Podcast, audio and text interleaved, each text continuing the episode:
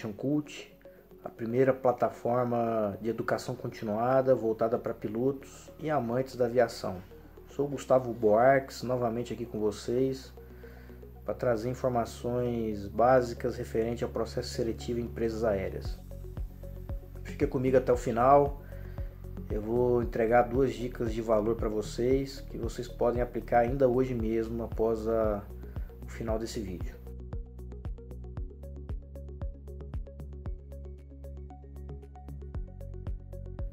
Primeira dica é você elaborar um currículo que seja simples e bem objetivo e bem apresentável também. Um currículo simples é, é um currículo de uma página só. O currículo não pode ter mais do que uma página. Uma página cabe todas as suas informações pessoais e informações profissionais e referências pessoais também. Coloca as informações básicas ali, nome completo, telefone, e-mail, endereço, os dados pessoais, CPF, RG, as suas informações profissionais, a, os cursos que você realizou nos últimos dias, nos últimos meses, sua formação acadêmica e a sua experiência também, experiência de voo, onde você trabalhou, onde você realizou seus cursos, suas horas de voo e depois as referências. Pode colocar as referências, é importante. Se você tiver alguma referência na aviação, coloque alguém que você tenha contato. Se não tiver, coloque qualquer outra pessoa que o recrutador pode pegar essa informação e querer buscar referências suas mesmo. É muito básico, mas muitas pessoas não colocam um item primordial em todo o currículo, que é uma foto bem apresentável. Coloque uma foto bem apresentável no seu currículo. Não deixe seu currículo sem uma fotografia. Isso é um investimento que vocês fazem. Ah, se o seu currículo estiver no perfil da empresa e dentro dos mínimos ou acima dos mínimos que a empresa exige, você será convocado para o processo seletivo.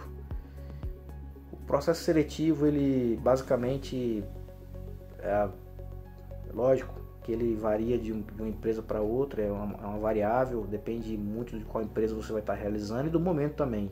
As empresas sempre estão em constante movimento, em constante alteração dos processos. A primeira seleção que eu fiz em 2007, hoje já não é mais a mesma, a empresa é outra. Eu já não me encontro nessa empresa, mas o processo mudou, ele mudou várias vezes, assim como a empresa que eu trabalho hoje. Ele mudou várias vezes também. É um processo normal, depende do momento, depende do, de como está a mão de obra disponível no mercado também. Basicamente são duas formas, são duas, duas maneiras que você pode encontrar nas entrevistas. A primeira delas, o primeiro dia é uma entrevista, ah, desculpe, é uma prova técnica. Prova técnica com 50 questões ou 100 questões, depende da empresa.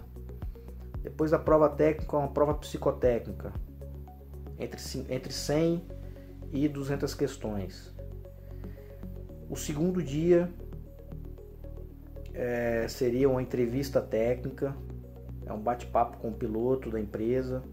Ele vai te fazer perguntas técnicas referentes à, à operação do dia a dia da aviação, uma leitura de carta, regras de tráfego aéreo, vai te fazer perguntas de, de Código Brasileiro de Aeronáutica algumas perguntas de meteorologia, enfim, é uma entrevista técnica mesmo, de piloto para piloto.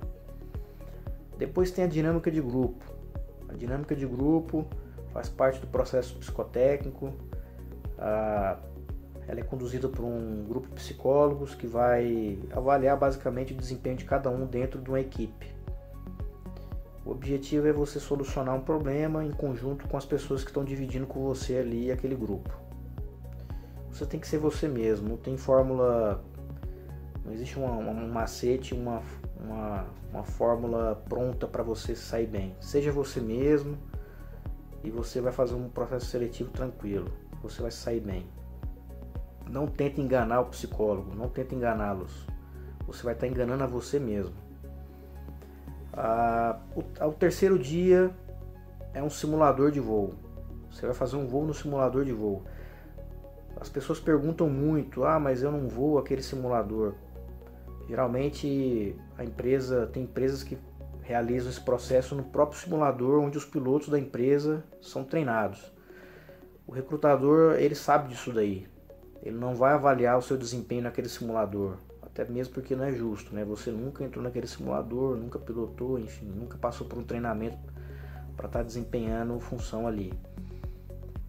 Ah, o recrutador vai olhar basicamente se você tem as, né, as, as habilidades básicas de voo por instrumento. Então, se você pratica voo por instrumento, mesmo que seja num flight simulator ou num simulador desses de escolas de, de, de aviação ou de faculdade, não tenha dúvida que você vai sair bem. Pratique bastante ali saídas de instrumento, ah, entradas em órbita, ah, interceptações de radiais, QDR, QDMIC, que você vai sair bem. Ah, e também você tem que mostrar que você é um piloto padrão. Leitura de checklist, callout, ajuste de altímetro, essas informações básicas aí para um voo seguro. A outra opção são dois dias. Então, primeiro dia, prova técnica, psicotécnico, mesma coisa, de, de, psicotécnico de 100 a 200 perguntas específicas ali relacionadas a ao psicotécnico que eu não tenho conhecimento, eu não posso falar muito sobre isso. E a dinâmica de grupo. E o, o segundo dia, entrevista técnica e o simulador. Tem seleção que não tem o simulador, tem seleção que não tem. Então, é, acho, é, acho difícil hoje as empresas não, não é, realizar o processo sem simulador. Mas tem seleção, tem momentos que às vezes eles não colocam o simulador. Mas não não fique esperando isso daí, não conte com isso. Esteja preparado para uma seleção que tenha um voo no simulador. Tá ok? Ah, pessoal, finalizando isso, uma dica de, de valor que eu prometi para vocês. Ah, o currículo ele tem que ser condizente com as suas mídias sociais. Quando eu digo mídias sociais, eu digo LinkedIn e Instagram.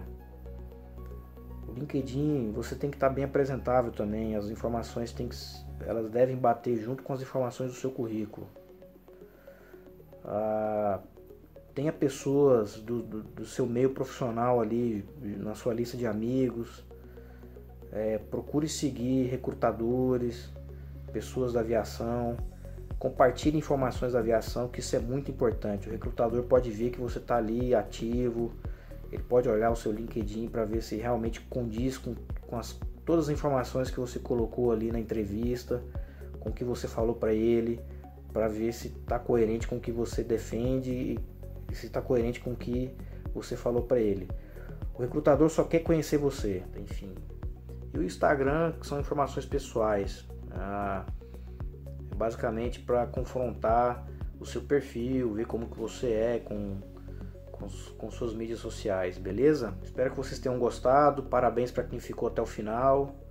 Isso mostra que você está querendo evoluir como profissional, que você está buscando informações de quem já está no mercado, de quem já passou pelo processo que você vai pra, passar também. Continua seguindo a gente, a gente tem muita informação. Deixa seu comentário, sua sugestão de conteúdo também, isso é muito valioso para a gente. Um abraço a todos e bom final de semana. Obrigado. Caso você ainda não está inscrito, se inscreva para receber nossas atualizações e notificações dos próximos episódios. Siga nossas redes sociais também, Instagram, Facebook e YouTube. Também no LinkedIn Aviation Cult. Até a próxima.